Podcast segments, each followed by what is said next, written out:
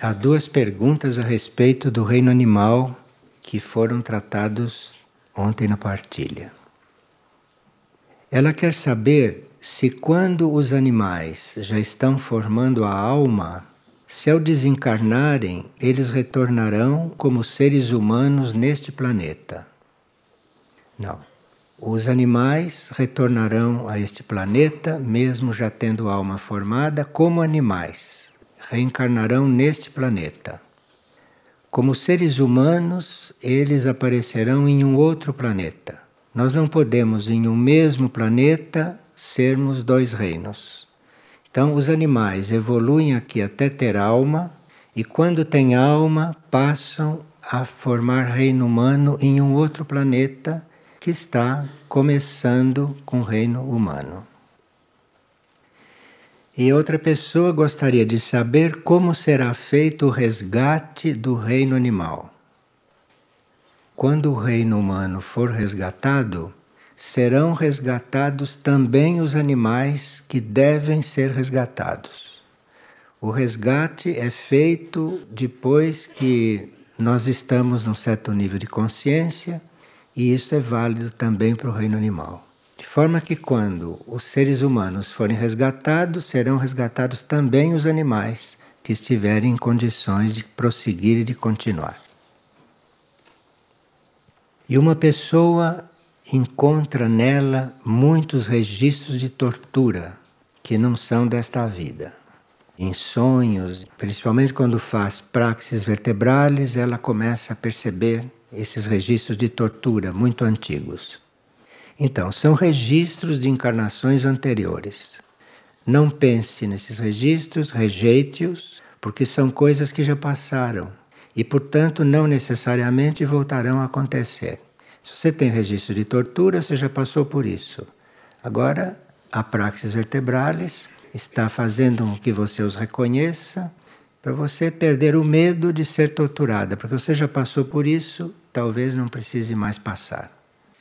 Então não gaste energia temendo tortura, porque você já passou por isso, já teve essa experiência e agora parta para outras experiências. Não torture ninguém, não faça mal para ninguém, que você não precisa ser torturada em seguida. E uma pessoa tem sempre o mesmo sonho, que ela está conduzindo um veículo e que o freio do veículo não funciona quando ela precisa brecar. Então, se você tem este sonho que se repete, é porque você tem que se transformar nesse ponto dos freios isto é, falta em você autocontrole. Você precisa aprender a se controlar. Você pode ler o livro Luz Dentro de Ti. E qual é a forma mais simples para se entrar em contato com a alma? É pensar na alma. Você pense na alma. Em vez de ficar pensando em outras pessoas, em vez de ficar pensando em coisas sem muita importância para sua alma, você pense na sua alma e aspire a ser guiada por ela. Você tem que ter uma aspiração de ser guiada pela alma. E tire as outras coisas da cabeça e fique pensando na alma. Fique lendo sobre a alma, refletindo sobre a alma, orando, porque aí você vai fazendo uma ligação com a alma. E com o tempo você se sentirá guiada. E qual a situação atual do planeta? A Terra é um planeta laboratório onde existe uma humanidade que corresponde a uma importante experiência cósmica. A humanidade deste planeta é uma experiência que o cosmos está fazendo aqui. E essa experiência tem chance de dar certo porque foram selecionados alguns terrestres e levados para uma lua de Júpiter. E lá na lua de Júpiter lhes foi implantado o novo código genético que deve ser aqui da Terra. E quando eles estiverem preparados, depois da purificação da Terra, estes seres que representam a humanidade vão ser recolocados aqui.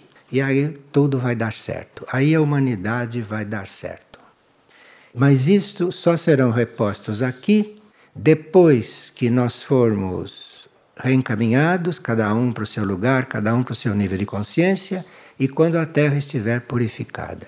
Então, os representantes da humanidade que estão sendo rigorosamente preparados, tecnicamente preparados para a nova Terra, estão lá numa lua de Júpiter, vivendo o novo código genético lá. E parece que está dando certo. E nós vamos fazer tudo aquilo que nos resta fazer aqui, e durante a purificação da Terra vamos ser encaminhados, cada um para o seu nível, e eventualmente alguns irão continuar aqui. Mas a Terra é um planeta laboratório e aqui até agora se aprendeu através do sofrimento. Mas com a evolução do planeta e com a humanidade reposta aqui, com outro código genético e já com a experiência feita extraplanetária, então provavelmente é esperado que a Terra deixe de ser um lugar de sofrimento, mas que seja um planeta sagrado ou um planeta que se propõe a se tornar sagrado.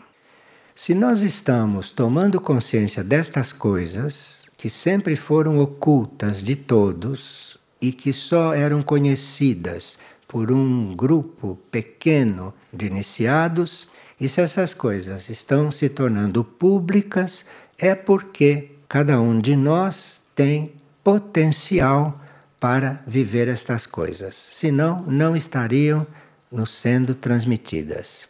A energia não se desperdiça então, se essas coisas estão chegando para nós nesses últimos momentos, antes da purificação, é porque nós temos possibilidades, temos potencial para viver estas coisas.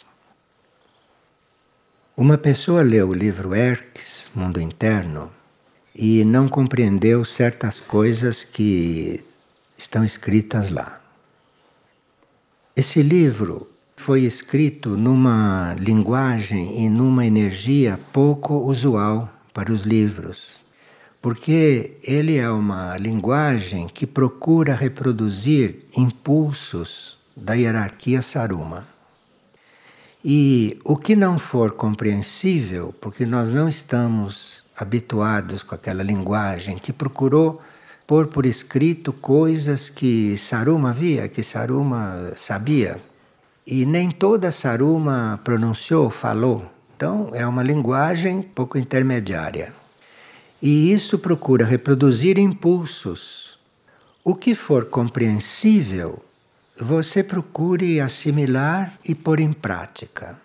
E com o tempo irá compreendendo o resto.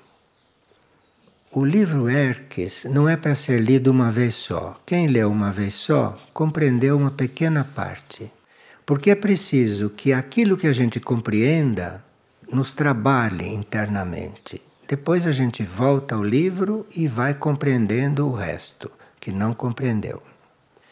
Agora, você pode também procurar o lembrete Hertz no glossário esotérico, o verbete sobre os centros planetários.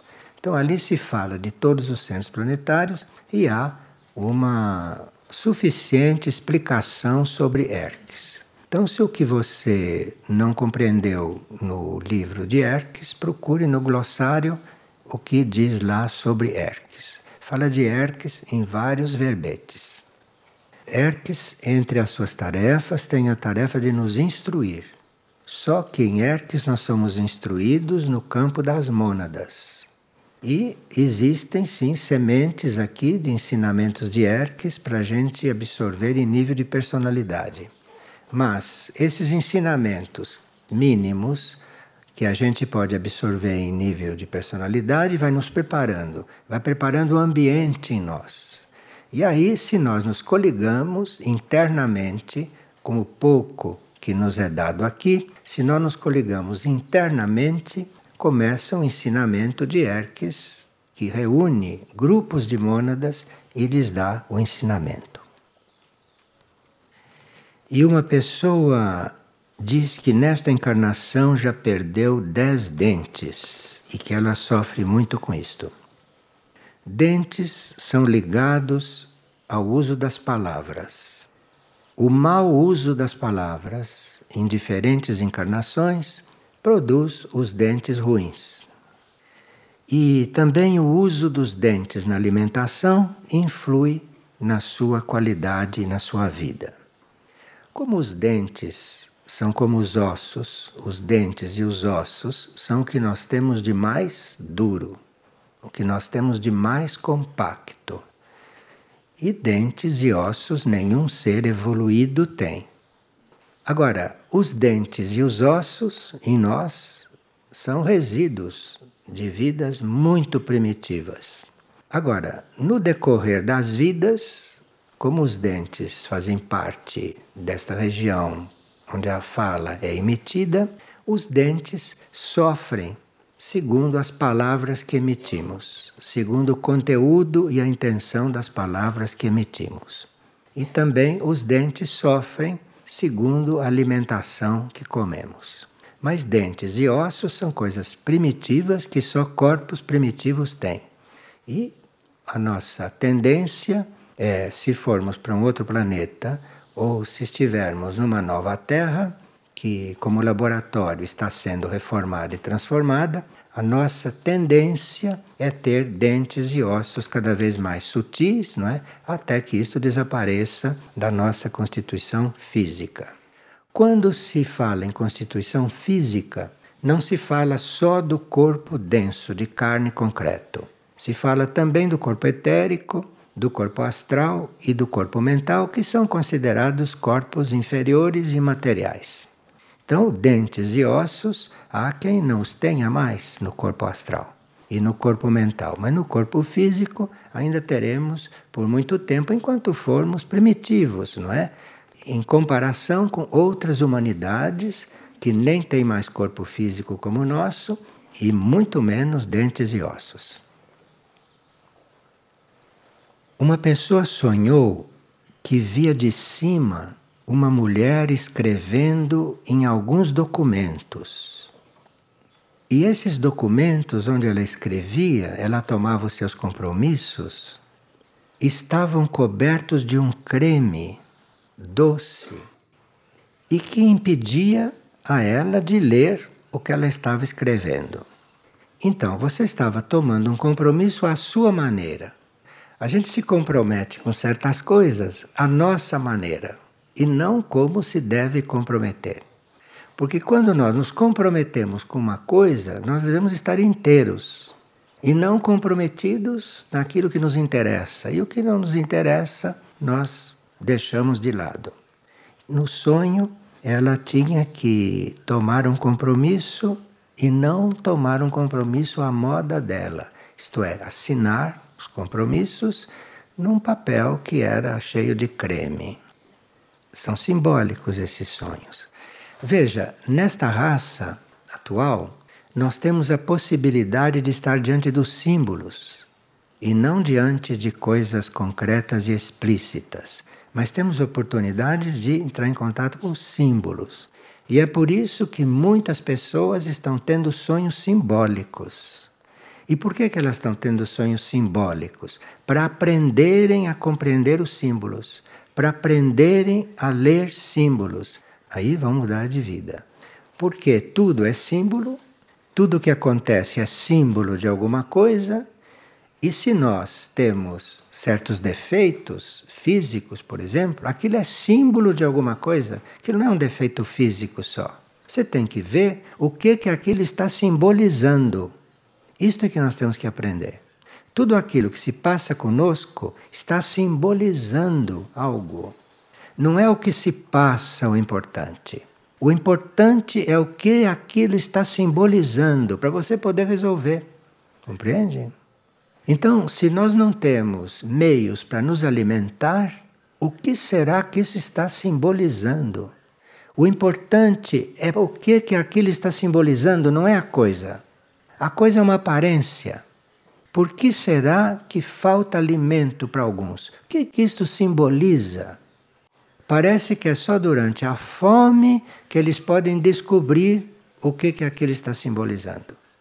Pelas reações internas, pelo que vai acontecendo interiormente e assim por diante.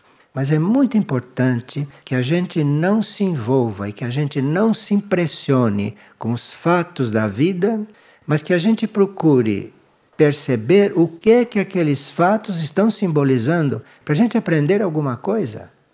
E aí, se nós descobrimos o que que aquilo está simbolizando e nos transformamos e deixamos de produzir certas coisas, de repente aquilo desaparece porque não tem mais o que simbolizar, nós já compreendemos. Então, quem tem os dentes todos estragados, aquele está simbolizando que usou mal a palavra e que se alimentou de forma inadequada, em vidas anteriores ou, quem sabe, nesta.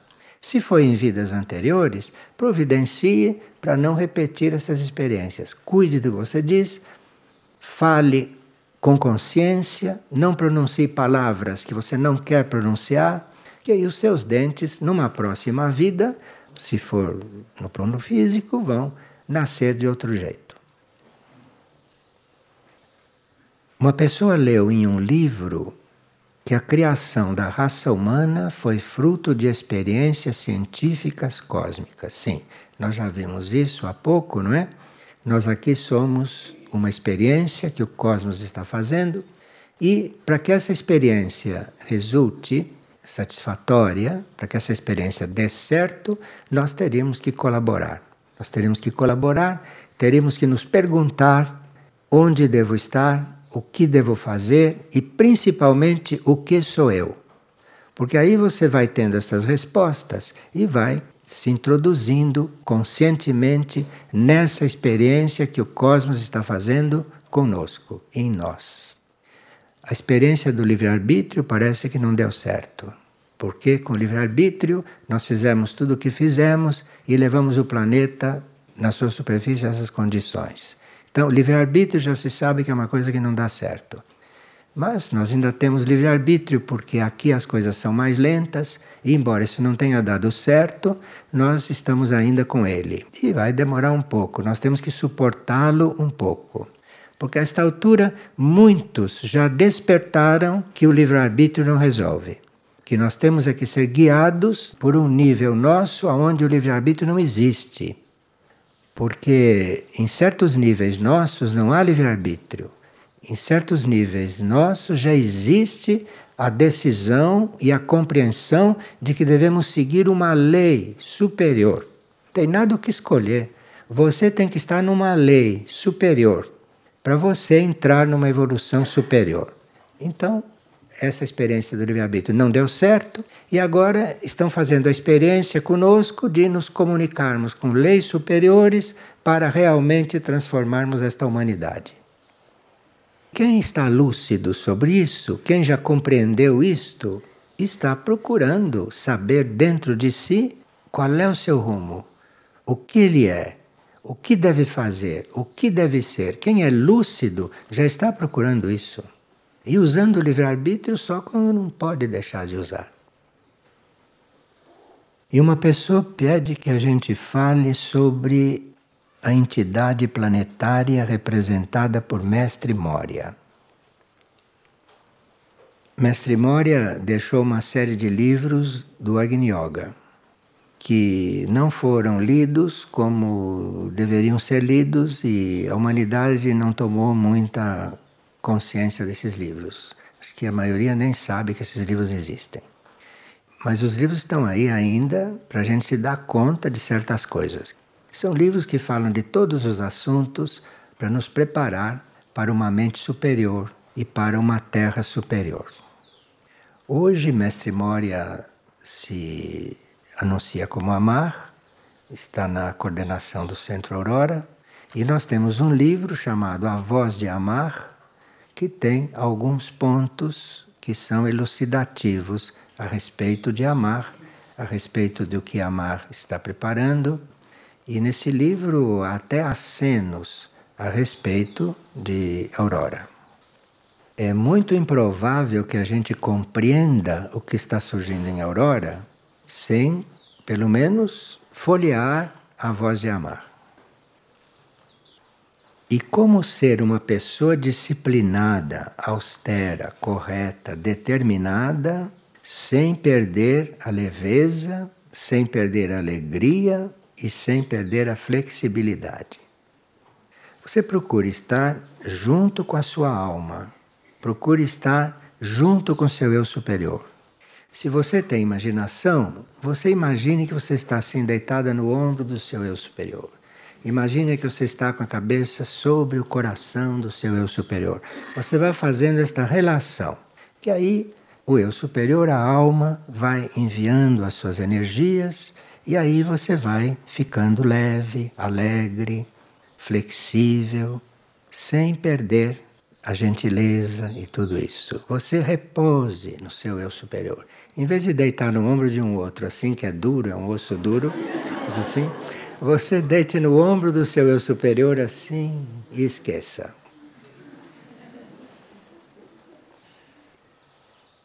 E qual deve ser o correto uso das velas nas orações? Pergunta uma pessoa. Bem, quando nós acendemos uma vela, nós devemos ter uma intenção. E nem todos que acendem velas estão com a mesma intenção. Há pessoas que acendem uma vela para ter iluminação por falta de luz elétrica. E há outras pessoas que acendem uma vela com outra intenção. Agora, quando a gente acende velas em certas orações, como aqui em Figueira, nos monastérios, aquelas velas estão simbolizando que as nossas chamas estão acesas. Que nós estamos ali na reunião do monastério orando acesos dentro, dentro de nós. Estamos com a chama acesa. E aquilo então é simbolizado pela vela acesa que a gente tem nas mãos naqueles momentos. Agora, as velas também substituem a agressividade da eletricidade material. Este tipo de eletricidade que nós usamos é tremendamente agressivo. É que nós já somos viciados nele, nem sentimos, nem percebemos o quanto de agressão existe neste tipo de eletricidade. É eletricidade material. Portanto, quando você dispensa essa eletricidade e acende velas, como se faz nos monastérios em alguns momentos, você está fazendo um trabalho de se acalmar de se harmonizar, de se tranquilizar. E por que, que você faz esse trabalho? Porque você tranquilo, harmonioso, calmo, você pode orar melhor. Porque a vida do monge é orar. Então, quanto mais calmo ele estiver, quanto mais tranquilo, quanto mais harmonizado, melhor. Então, quem sabe disto, mesmo inconscientemente, apaga a luz, acende a vela para orar. Nem sempre isto é usado, nem sempre isso é possível, mas o efeito de você orar à luz de vela é a chama da vela, a luz da vela ir te acalmando, ir te harmonizando.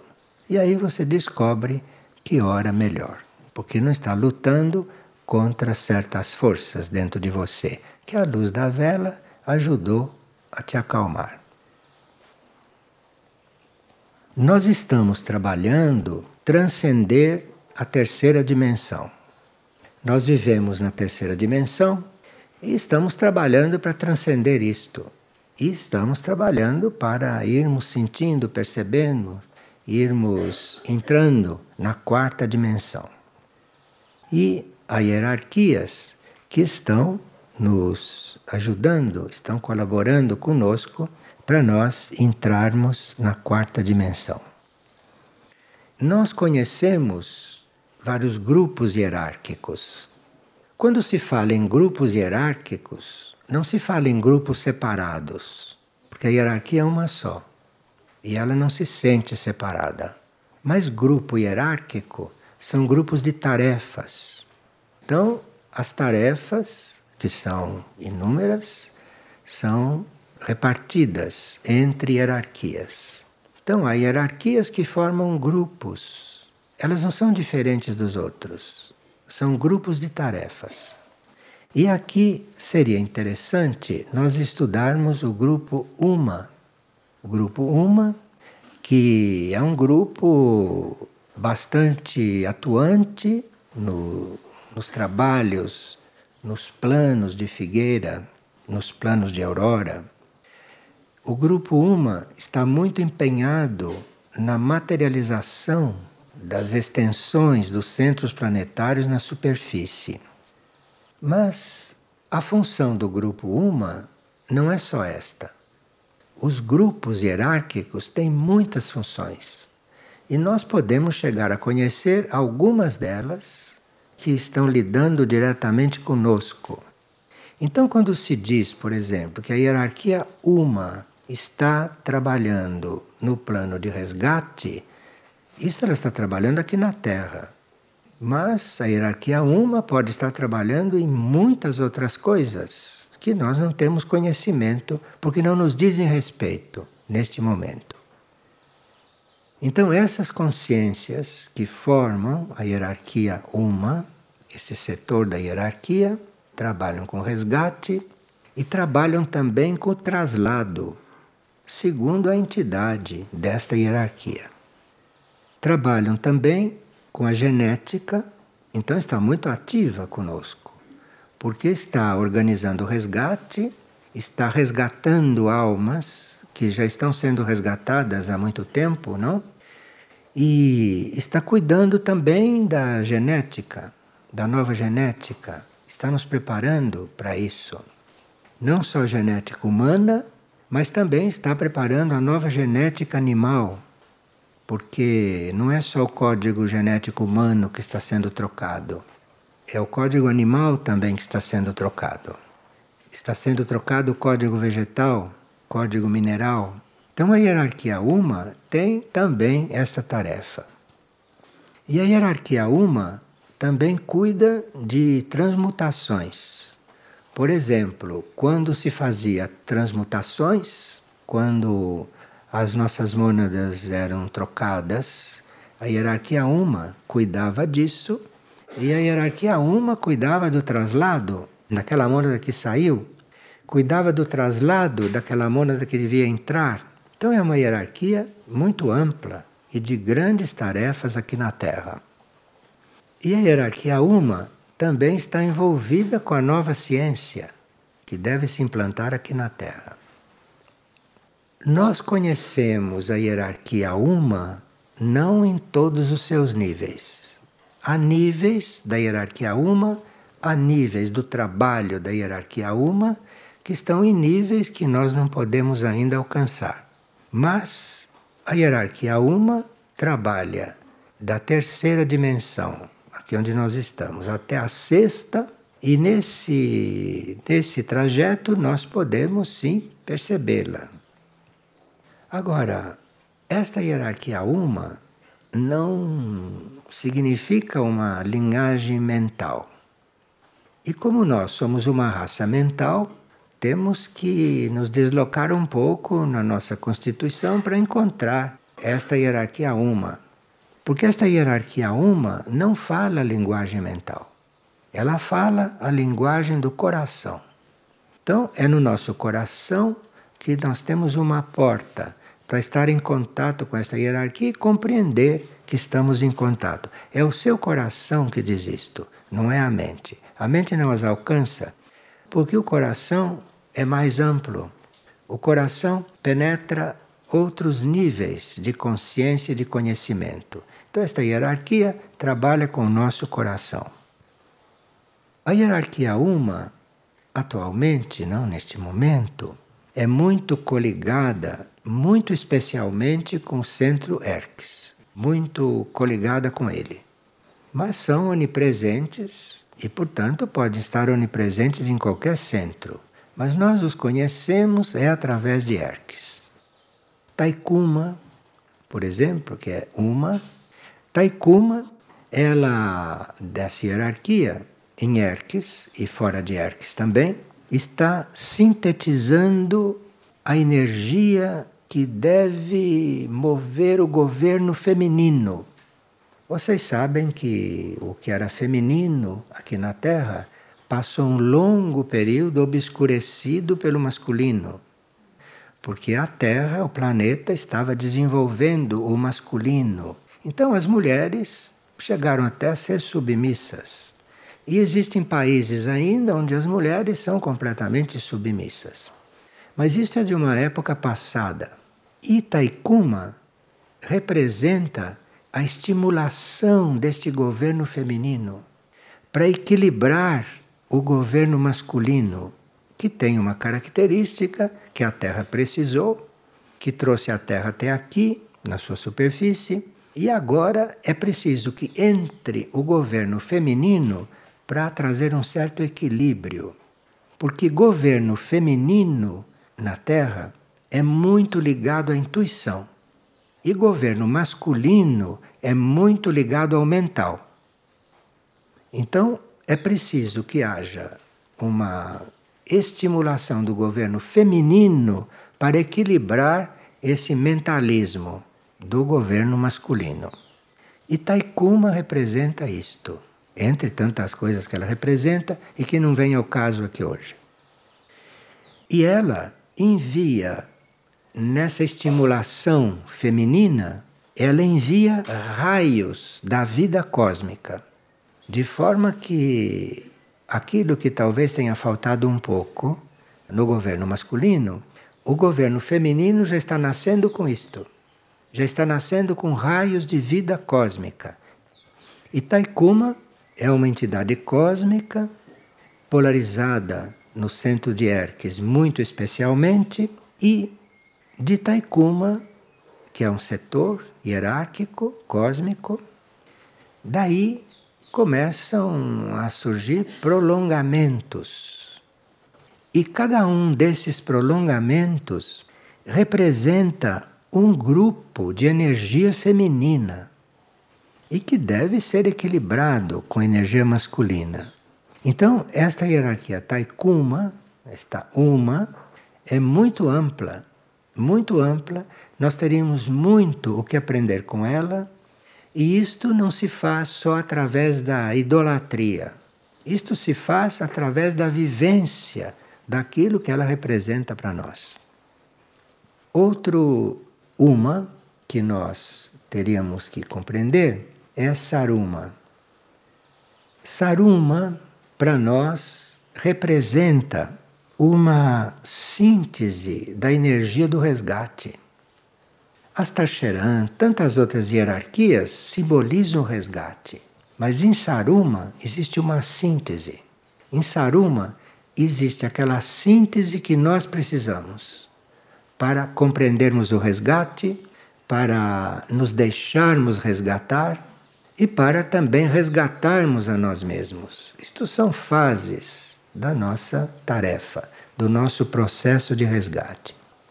E Saruma, como representa a síntese do resgate, Saruma é também um representante das cidades luz. Cidades luz é o que deveriam ser as cidades aqui na Terra que não existem, nem vão existir até que a terra seja purificada, mas essas cidades-luz já estão existindo no seu arquétipo, num outro plano. E Saruma tem muito a ver com essas cidades-luz.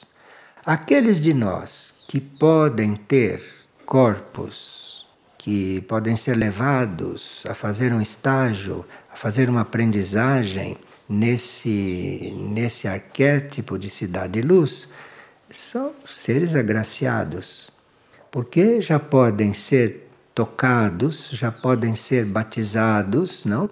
Pela energia arquetípica, não? Destas cidades que um dia deverão existir.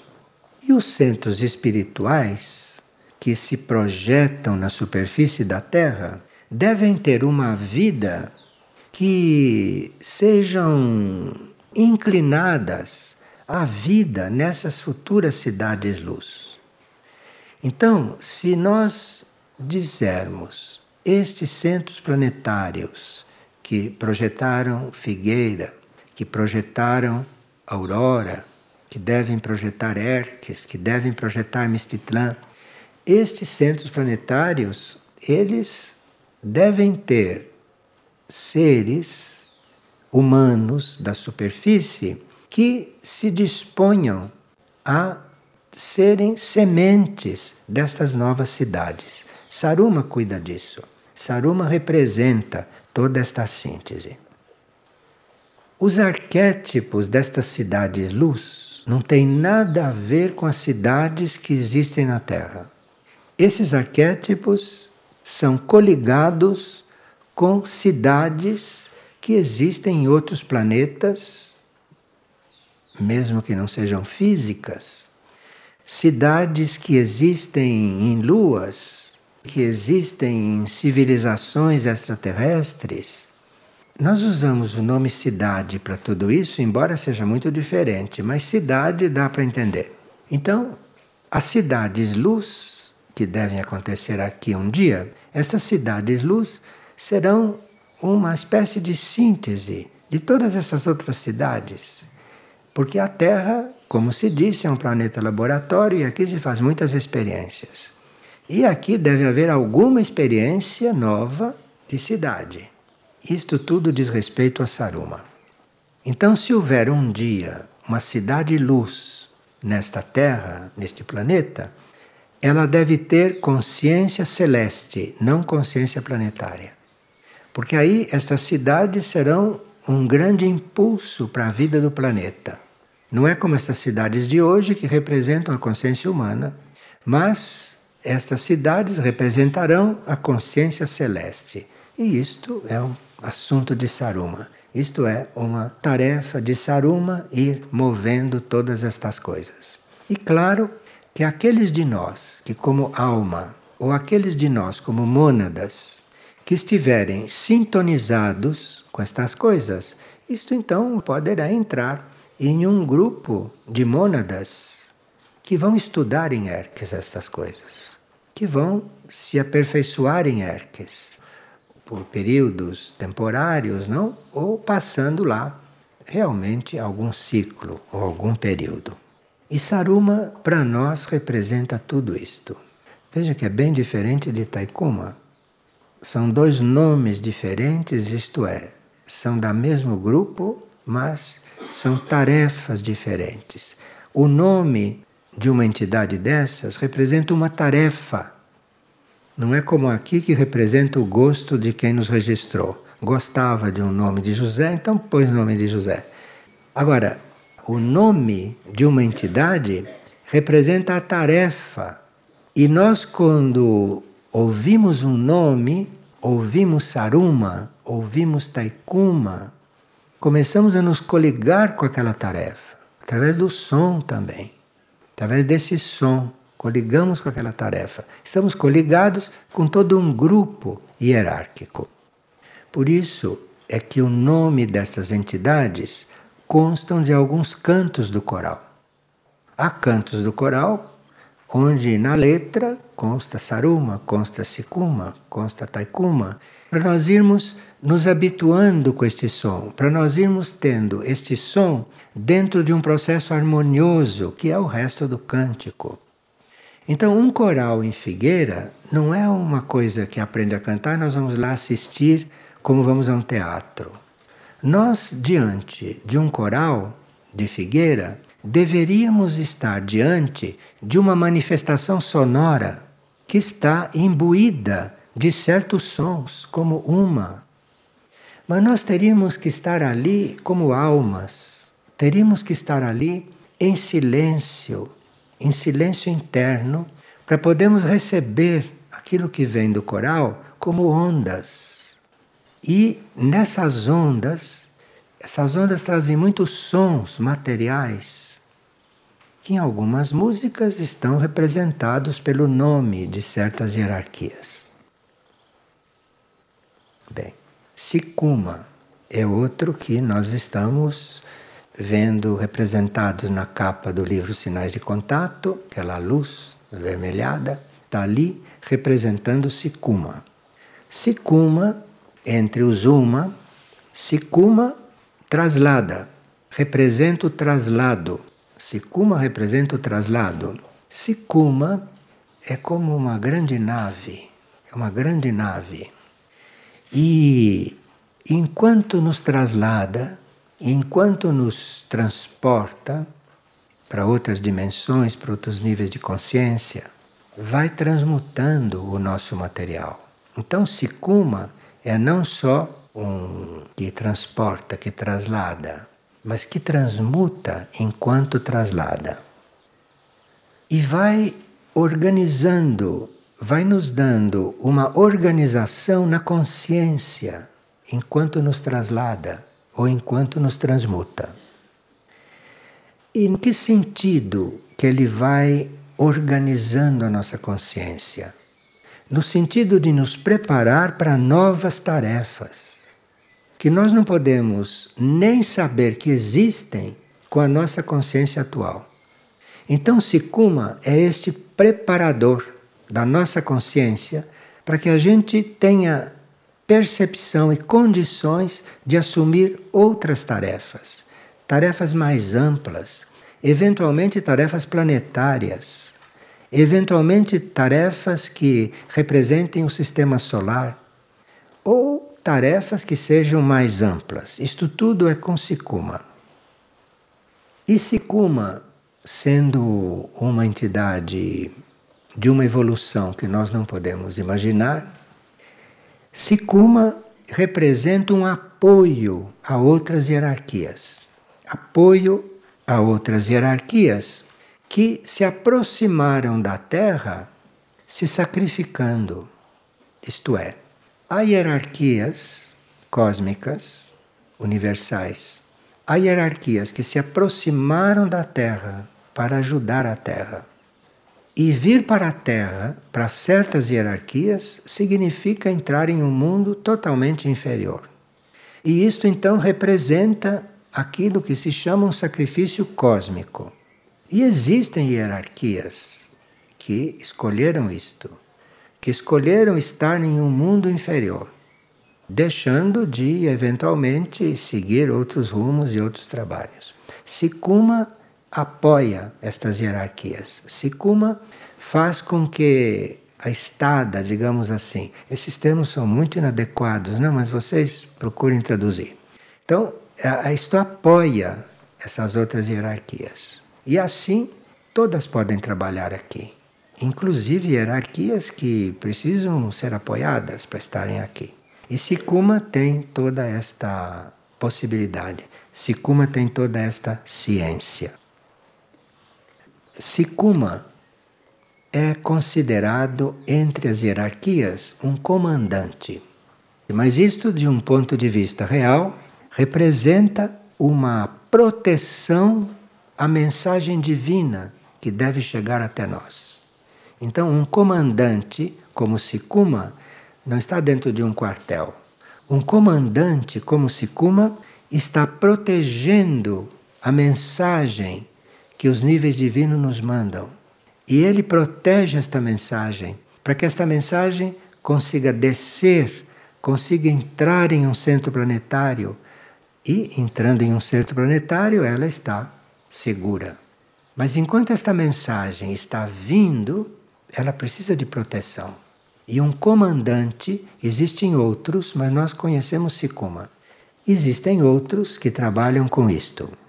E estes comandantes do nível de Sikuma, eles acompanham as operações também dos retiros e dos centros planetários.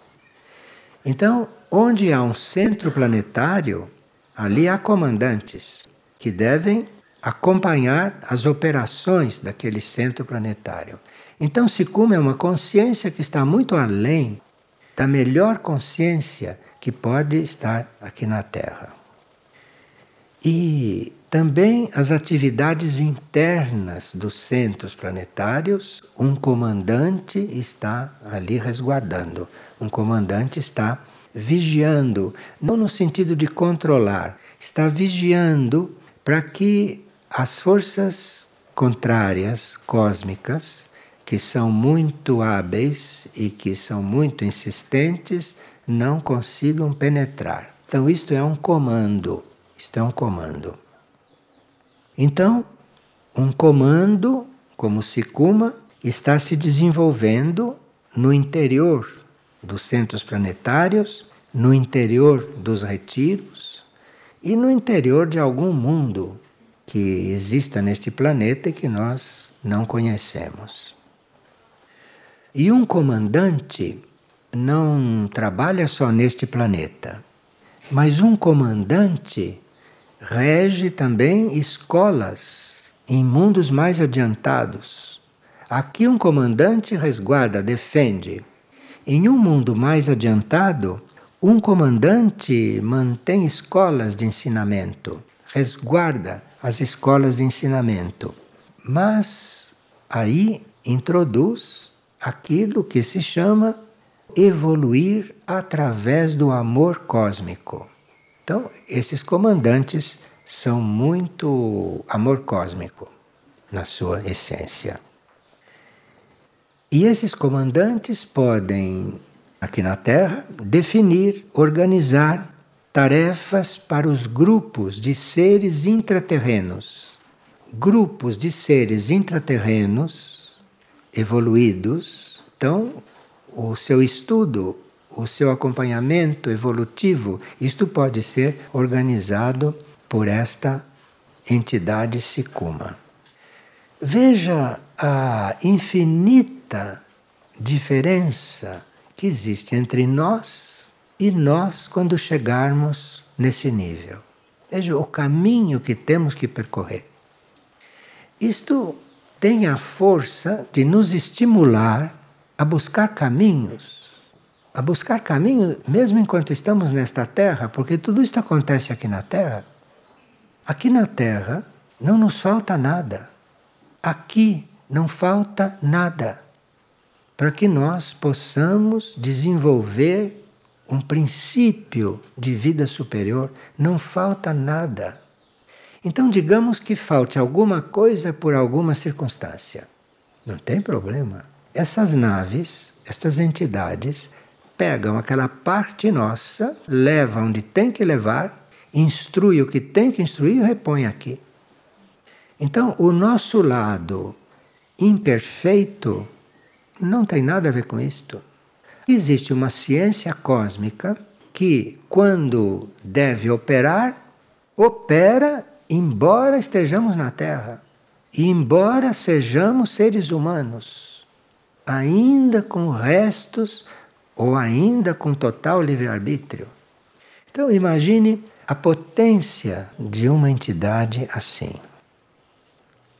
Uma entidade como Sikuma, quando está trabalhando nos centros planetários, nos retiros intraterrenos, quando está trabalhando em qualquer lugar, em qualquer área, em qualquer nível de consciência, Sikuma parte do princípio que existe uma lei de hierarquia.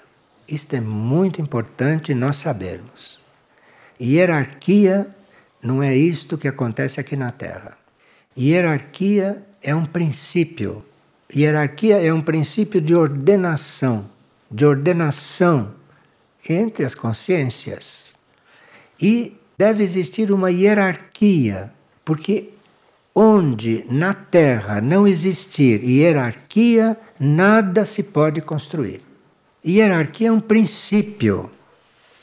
Então, em alguns níveis de hierarquia, nós temos que desconhecer absolutamente isto que se chama hierarquia terrestre, porque aqui na hierarquia terrestre a gente coloca o primeiro, o que tem maior conta no banco, o segundo, então, hierarquia nesta terra são essas coisas. É quem tem mais diploma, quem fez mais exames e teve melhor nota, então é posto lá em cima.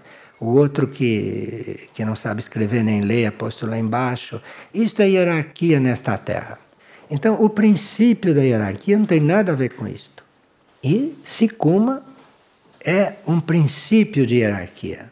Então, onde está Sikuma, com o que ele estiver coligado, ali se inspira, ali surge o princípio de hierarquia, que nós vamos conhecendo isso interiormente. Então você encontra um ser, você sabe que você não está no mesmo ponto dele. Ali existe uma hierarquia. E se você é mais evoluído do que ele, cabe a você ajudá-lo. E se você é menos evoluído do que ele, cabe a você imitá-lo. Isso chama-se hierarquia. Agora, se para você é tudo uma massa amorfa, todo mundo igual, porque Então aí, adeus hierarquia. Porque você não percebe em que nível deve se colocar para lidar com aquele. Tudo isso é hierarquia. Então, aqueles que procuram desorganizar as coisas, mesmo que sejam organizações muito falhas como as nossas, né, aqui na superfície da Terra.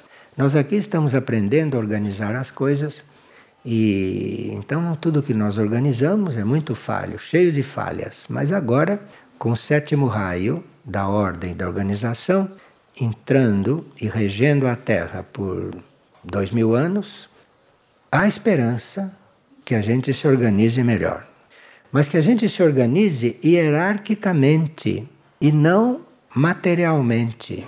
E não com base em coisas externas e que não têm a menor existência num nível superior de consciência. Os comandantes, em certos casos, se tornam instrutores dos nossos conselhos. Porque aqui na Terra há conselhos, que na Terra há seres mais evoluídos, há seres mais antigos, que às vezes se reúnem em conselhos e fazem parte dos centros planetários, fazem parte dos retiros intraterrenos. E Sikuma é um dos membros instrutores desses nossos conselhos. Estão percebendo a altura de Sikuma, não? E como isto se deixa fotografar? Veja o, o sentido que tudo isso deve ter para nós. E com o que que uma coisa destas trata quando podia estar tratando de outras, e humildemente trata destas coisas. Para nós é uma referência muito forte. Para nós é realmente um verdadeiro livro de instruções, cada um deles. Agora, Sikuma tem um aspecto da sua consciência que nós chamamos de uma nave. Uma nave é uma consciência. E Sikuma tem a sua nave.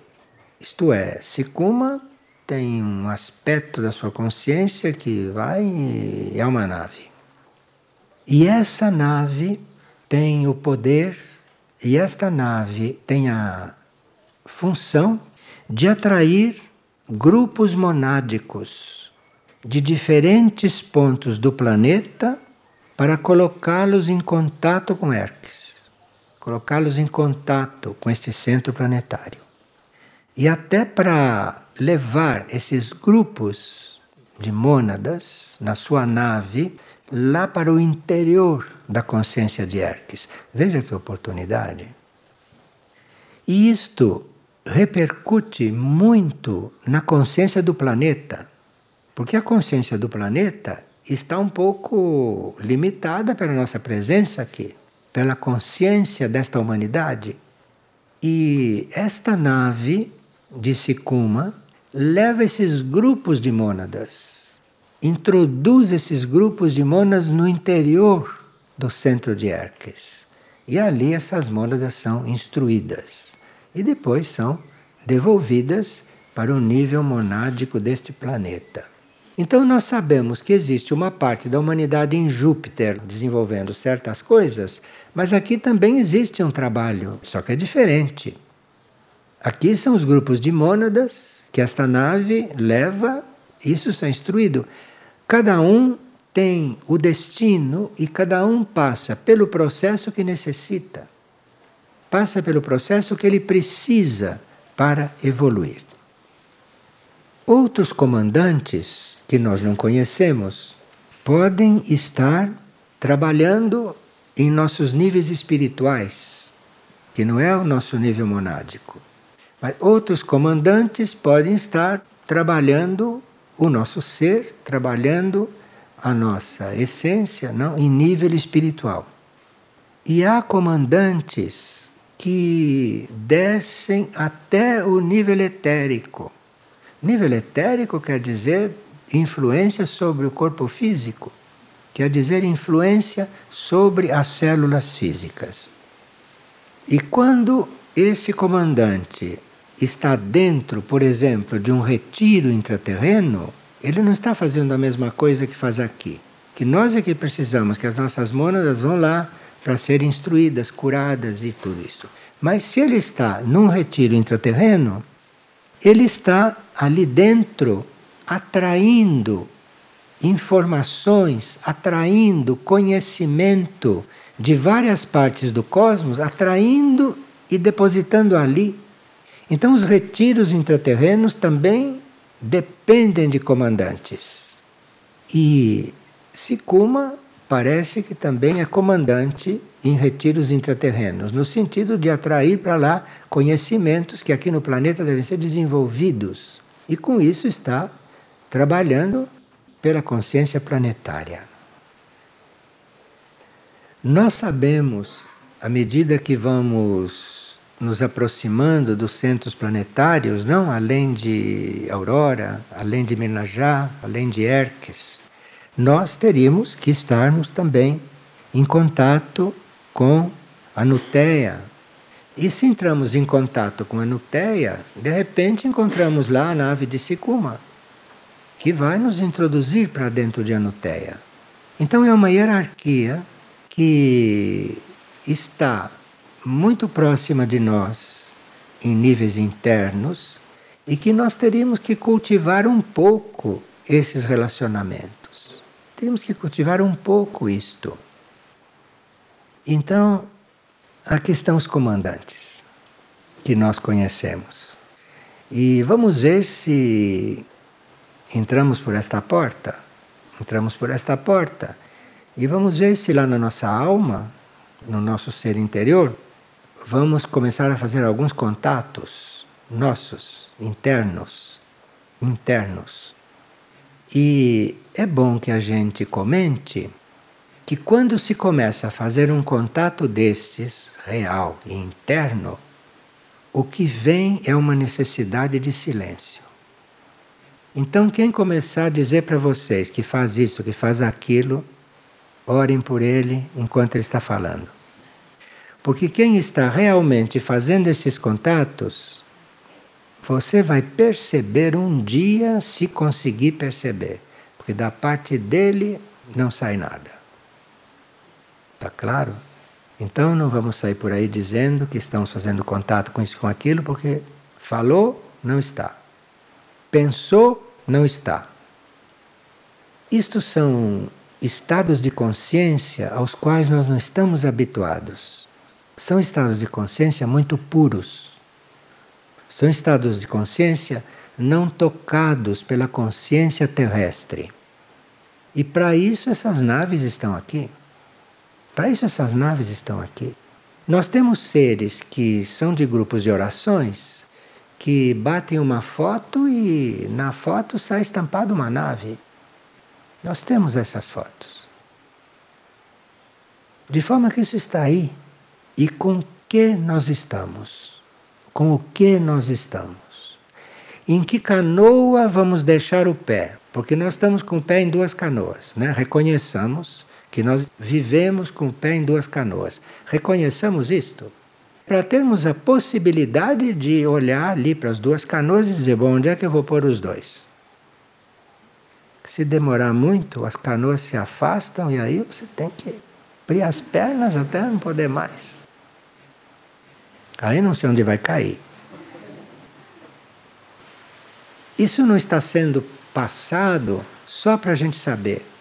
Isso está sendo passado como ingrediente dentro da nossa consciência, para nossa consciência se libertar de certos nós, para nossa consciência se libertar de certos laços, de certos apegos, de certas coisas que são o oposto da liberdade.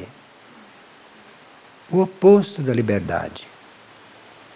Bom, outro dia prosseguiremos porque de Saruma nós falamos só uma pequena parte que estava incluído neste trabalho. Mas nós teríamos que reconhecer outras tarefas de Saruma em desenvolvimento dentro de nós. Para nós irmos fazendo uma relação com essas hierarquias. Temos uma relação com eles.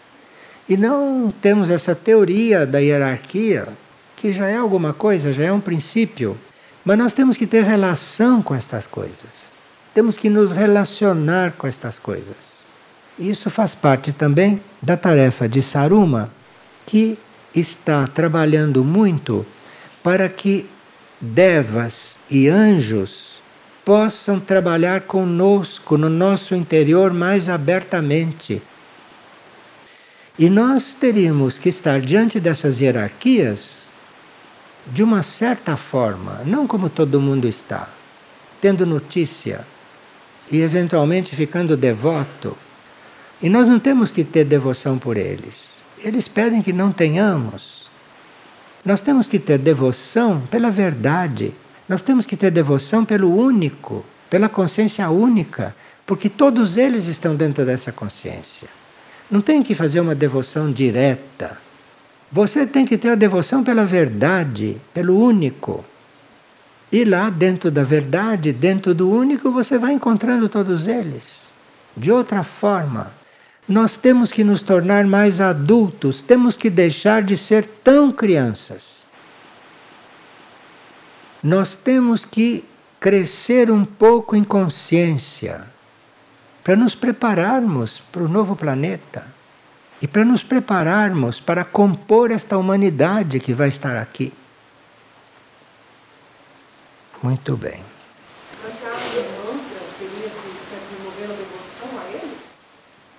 Ela está perguntando se cantar um mantra significa devoção por ele. O mantra, o mantra é uma ferramenta.